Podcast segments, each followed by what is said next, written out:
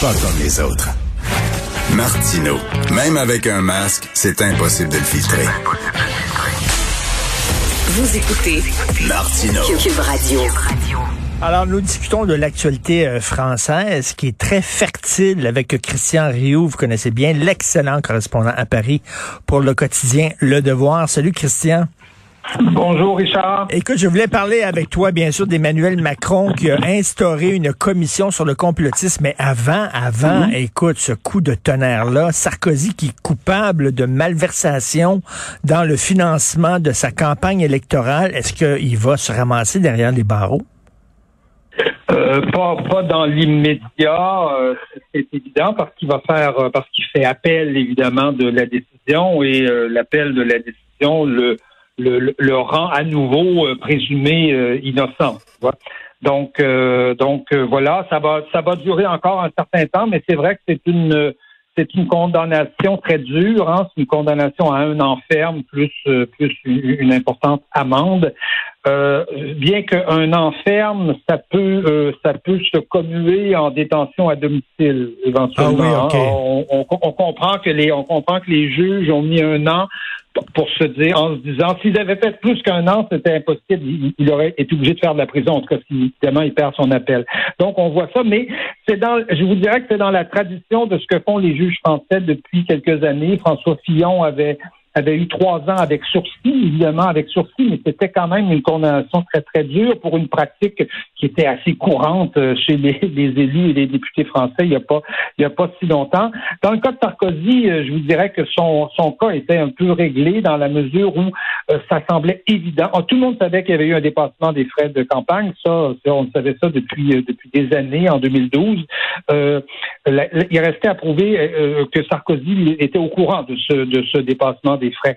Et, euh, et, et là-dessus, en tout cas, les, les témoignages étaient, euh, étaient évidemment euh, accablants. Et toute la campagne de Sarkozy, moi j'y étais en 2012, a été construite comme ça, c'est-à-dire au milieu de la campagne, Sarkozy avait déjà atteint son plafond de, de dépenses. Or, la campagne a été en crescendo avec des meetings énormes, gigantesques à la fin, un meeting gigantesque, place de la Concorde à la fin, qui devait coûter des millions et Hmm. des millions.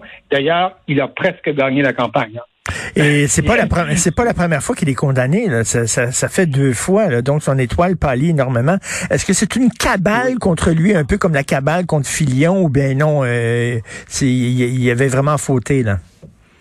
Écoutez, euh, je pense que euh, je pense que ça, ça manifeste deux choses. Sarkozy, c'est quelqu'un qui c'était euh, un, personnage politique qui ne s'embarrasse pas trop des formes, donc il a probablement euh, évidemment fauté. Dans ce cas-là, ça semble assez évident.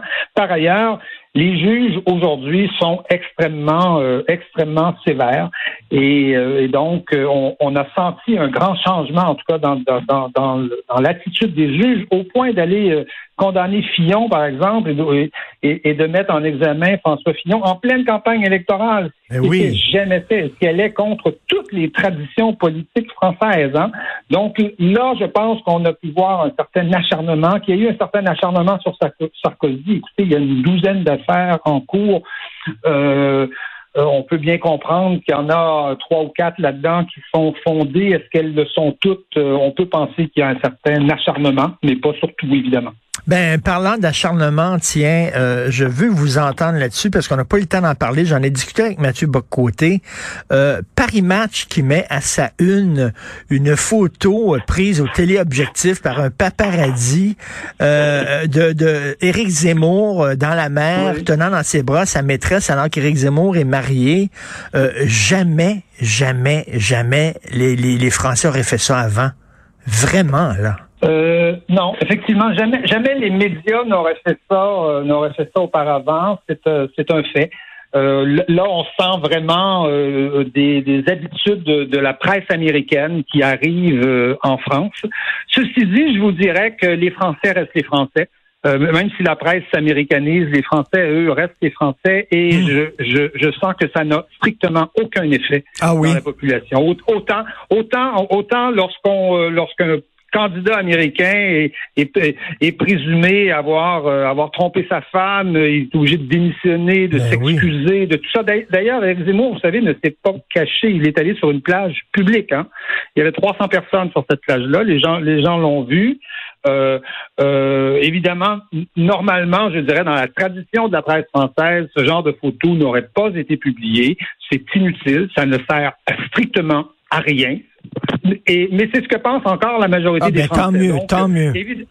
Oui, je pense que c'est. Et, d'ailleurs, l'explosion des sondages d'Éric Zemmour le, tend à le, à le, démontrer. Il est à 13% et est en train de dépasser à peu près à peu près tous les petits candidats. Je sais que vous étiez en Allemagne ces derniers jours. Je ne sais pas si vous avez eu le temps de voir le débat Zemmour-Mélenchon. Oui, oui, absolument. Et vous en avez pensé quoi, euh, Christian? Écoutez, c'était euh, d'abord, euh, je, pense qu'il faut dire que comme tous les débats d'Éric Zemmour, c'était un débat de très bon niveau. Euh, mm. Vous savez que Éric Zemmour a l'habitude de, depuis quelques années de débattre à, peu près avec tout le monde, avec Michel Onfray. Et ouais, il va faire un débat avec Onfray bientôt là. Absolument, il va en refaire un autre. Je pense que ça va être le troisième parce qu'il en a fait deux à la télévision ah, qui étaient, je vous, je vous le dirais, sublimes. Ah oui. C'est des c'est des débats qui nous rappellent presque l'époque d'apostrophe. Là, on est, on remonte à des grandes époques où des grands débats intellectuels se tenaient. Et Zemmour, en général, tous les débats qu'il fait sont de très très bon niveau. Donc celui avec euh, avec euh, euh, avec Mélenchon était aussi de, de, de, très très bon niveau. Il a été tellement bon que Mélenchon, qui était quand même en chute libre dans les sondages, a, repris quelques points. Vous voyez? alors, que la tendance était assez nulle. Donc, euh, Mélenchon n'a pas fait de gaffe en allant à ce débat-là et en se collant à Éric Zemmour. Ceci dit, j'ai trouvé euh, euh, Mélenchon assez faible dans ce débat-là.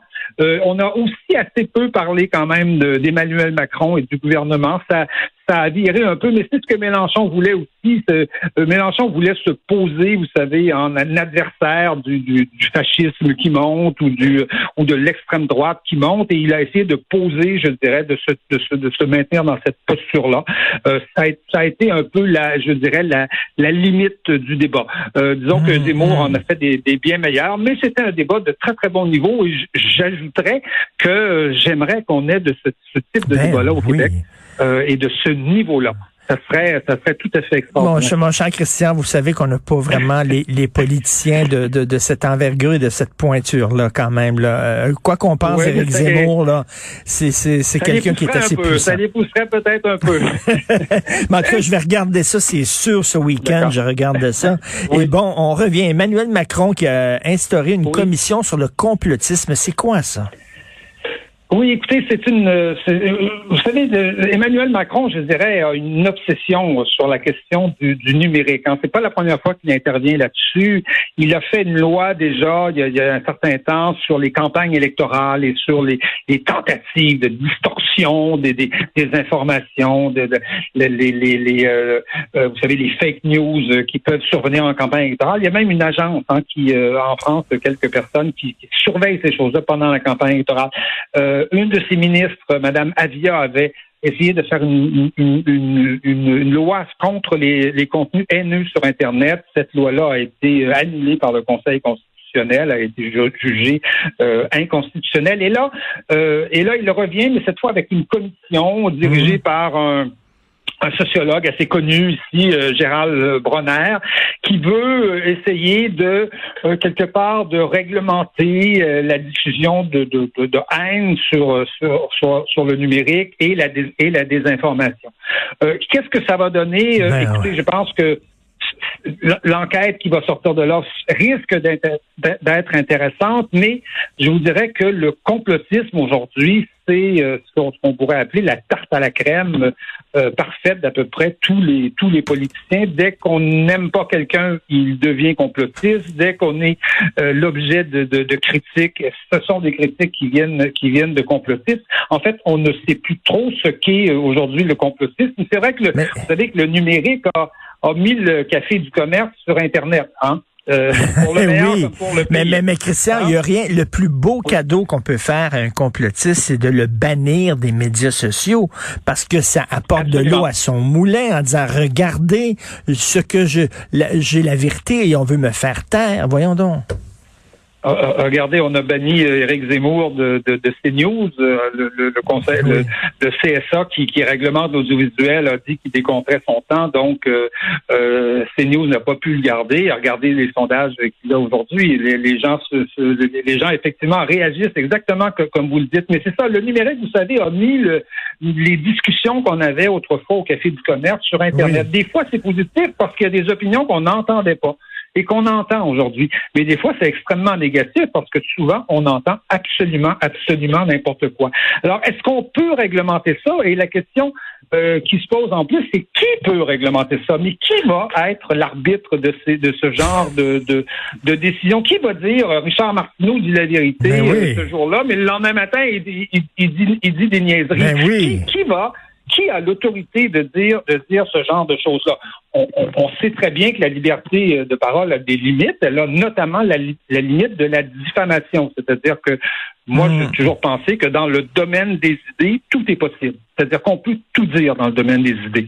Mais dans le domaine, mais quand il s'agit de personnes, ben là, on, on, on fait attention à ce qu'on dit parce que on est dans le domaine de la diffamation. Hmm. On n'a pas le droit d'insulter des gens. On n'a pas le droit, certainement pas, de, de, de, de les vouer euh, aux gémonies, de souhaiter leur mort, etc., etc. Là, on est vraiment dans un autre, dans un autre domaine. Mais il y a des gens qui pensent que dans le domaine des idées, on n'a pas le droit de tout dire. Bien sûr, tout dire dans le domaine des idées, ça veut dire qu'il y a des idées assez farfelues qui vont, euh, qui, vont euh, qui vont surgir. Et parfois, il y a des, et, parfois, il y a des complotistes qui ont raison. Par exemple, si on dit, par exemple, que la Libye a financé la campagne électorale de Sarkozy, bien, ça a l'air d'un complot, mais c'est vrai. À un moment donné, euh, ben, il faut, et, et Voilà. Est-ce qu'il va falloir, est-ce qu'il aurait fallu censurer, par exemple, tous nos ministres qui nous ont dit que les masques étaient inutiles dans la lutte contre la COVID? Tous les ministres ont dit ça en France mhm. comme, comme, comme, comme, au Québec. Est-ce qu'il faut, est-ce qu'il faut censurer Didier Raoult quand, quand, quand il mhm. parle de l'hydroxychloroquine, probablement qu'il dit des bêtises, mais quand il parle de, des soins, euh, des soins aux malades qu'il connaît très très bien, euh, notamment en milieu, euh, en milieu africain, est-ce, est-ce qu'il faudrait aussi là, le censurer? Est-ce qu'il faut censurer les marxistes qui pensent que tout est un coup de l'impérialisme américain. Euh, euh, euh, non, mais c'est où, est-ce que ça s'arrête? Et là, je pense que euh, je pense que c'est le défaut d'Emmanuel Macron a une obsession là-dessus. Il pense qu'on peut réglementer ça. Il pense que quelqu'un peut se donner le droit de, de, de censurer ces choses-là, alors que euh, moi j'ai bien l'impression que la seule solution c'est de laisser le débat ben oui. et de euh, sur l'intelligence des gens. J'aime bien l'image que vous utilisez, c'est-à-dire le zinc, le, comptoir. Et oui, des fois quand on arrive au comptoir, il y a un gars qui est là, qui est à son huitième euh, Pernod, son huitième Ricard, il est en camisole, puis il dit des conneries, mais c'est ça qui est ça avec les comptoirs. Faut, faut accepter ça. J'ajouterais à ça que le numérique a affaibli beaucoup les, les, les médias d'information, entre guillemets, sérieux, ceux qui, euh, ceux, les, les, les, journalistes qui ont, qui ont dans le fond, euh, dont le métier, c'est justement de trier les informations, et d'essayer le plus possible d'écarter les, les, informations farfelues et qui n'ont qui mmh. n'ont pas de sens. Et peut-être que peut-être que là, il y a des moyens de redonner de l'autorité à, à, à, des grands médias qui, euh, qui, qui dont, dont, dont, le métier est justement l'information, alors qu'aujourd'hui l'information est, est, pratiquée largement par des gens donc euh, qui, qui, qui, ne sont pas là pour informer, mais qui sont là pour faire souvent souvent du buzz tout simplement et, évidemment faire de, acheter de la vendre de la publicité. Tout à fait. C'est toujours un plaisir de vous parler, Christian Rio. Merci beaucoup. Merci, à ben, bientôt. C'est moi qui vous remercie, Richard. Bonne journée.